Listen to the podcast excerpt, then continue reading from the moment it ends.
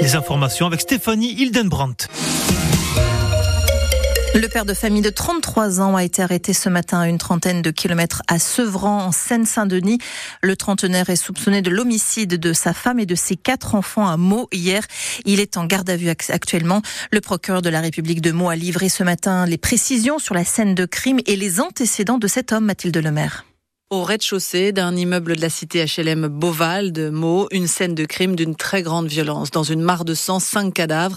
La mère de 35 ans et ses deux filles de 7 et 10 ans portaient les traces de très nombreux coups de couteau. Impossible même d'en déterminer le nombre à ce stade, précise le procureur. Concernant les deux garçons du couple âgés, eux, de 9 mois et 4 ans, les pistes de l'étouffement ou de la noyade sont privilégiées. Les voisins interrogés disent avoir entendu des cris entre 23h et 3h du matin dans la nuit du 24 au 25 décembre, mais pas des cris inhabituels selon eux. Le père de famille en garde à vue est un trentenaire de nationalité française. Son casier judiciaire est vierge. Il avait toutefois déjà planté un couteau dans l'omoplate de sa compagne en novembre 2019. Ils étaient alors déjà ensemble depuis 14 ans et elle était enceinte de 8 mois de leur troisième enfant.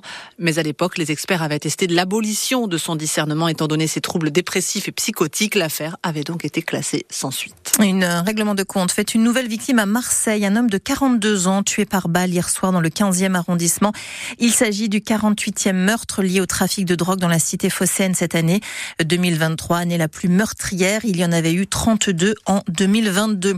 De nouveaux bombardements ont visé la bande de Gaza. Israël annonce intensifier encore son offensive contre le Hamas malgré les appels internationaux à faire taire les armes et les lourdes pertes civiles dans le territoire palestinien assiégé. Pour le premier ministre israélien, la paix ne sera obtenue que si Gaza est démilitarisé et déradicalisé.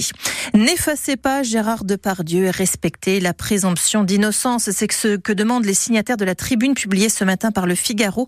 Tribune de soutien à l'acteur mis en examen pour viol et dont les propos dans l'émission Complément d'enquête ont choqué. Parmi la cinquantaine de signataires de ce texte, Benoît Poulvorde, Nathalie Baye, Carole Bouquet, Pierre Richard, Carla Bruni ou encore Bertrand Blier. Leur initiative provoque l'incompréhension de la vice-présidente de MeToo Média. Nous l'entendrons tout à l'heure à 18h. Patrick Buisson est mort. Il avait 74 ans. Il fut le conseiller de Nicolas Sarkozy entre 2007 et 2012. Il prône à cette époque-là une ligne de droite décomplexée sur l'autorité ou encore l'immigration. Il aidera d'ailleurs Nicolas Sarkozy à construire le discours sécuritaire pour lequel il sera élu en 2007. Sans surprise, les prix vont flamber pendant les Jeux olympiques et paralympiques de Paris 2024.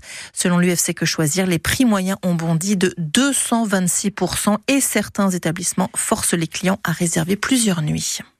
La météo 100%